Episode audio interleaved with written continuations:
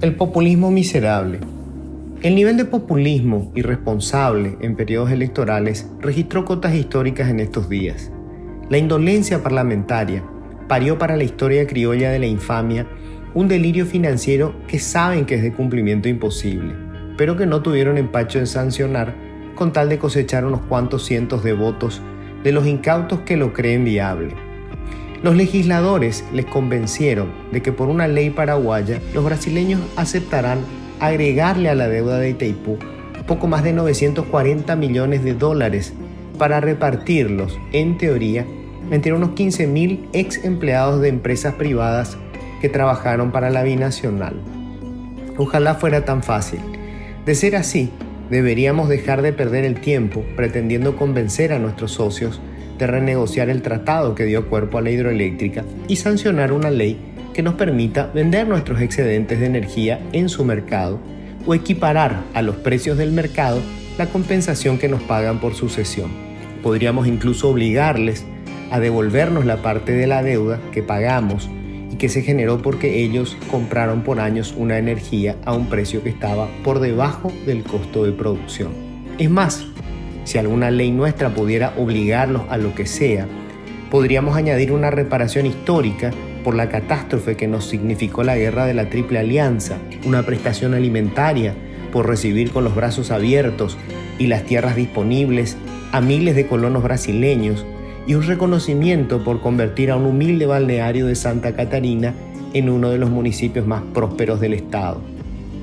Lamentablemente, las leyes no son mágicas no cambian la realidad, no generan recursos de la nada y no pueden obligar a ningún gobierno extranjero a hacer lo que quisiéramos que hagan.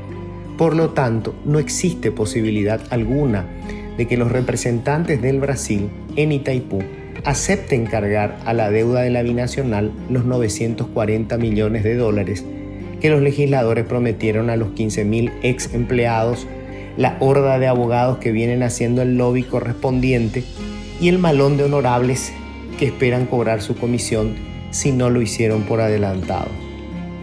Lo único que podría eventualmente pasar, y eso sí resulta absolutamente inaceptable, es que la malhadada ley obliga al Estado paraguayo a destinar todos los recursos que recibe de Itaipú en concepto de royalties y compensación por cesión de energía a cubrir este monto, lo que implicaría suspender en los próximos años un número notable de obras públicas, cualquier reparación o, construcción de aulas, la merienda escolar, todas las becas estudiantiles, cualquier investigación científica y proceso de innovación en curso y entre el 20 y el 80% del presupuesto de todos los municipios y gobernaciones del país. Todo este desmadre financiero sería para compensar un beneficio adicional que figura en el Código Laboral brasileño y no en el nuestro, una bonificación por peligrosidad. Esta figura existe desde hace décadas en la legislación brasileña. Por eso, las empresas privadas del Brasil, que fueron contratadas por Itaipú, les pagaron ese beneficio a sus empleados. Como no figura en nuestro marco legal, las empresas privadas paraguayas no les pagaron este adicional al salario a sus empleados. Son esos ex empleados de las empresas privadas paraguayas quienes exigen que Itaipú les pague ese adicional que en su momento no les pagaron sus contratantes. Y como se trata de cualquier trabajador que haya prestado servicios en alguna empresa que haya trabajado para Itaipú, contratista, o en alguna firma que trabajara para otra que haya sido contratada por la binacional, una subcontratista, hay una legión de abogados, ingenieros, médicos, cocineras, choferes y un largo etcétera de quienes creen tener derecho a cobrar. La cuestión es si ese pretendido derecho de un beneficio adicional está por encima del derecho del resto de los paraguayos. Es un debate interesante, pero no es del interés de los legisladores que proyectaron y votaron la ley. Ellos solo buscan su reelección.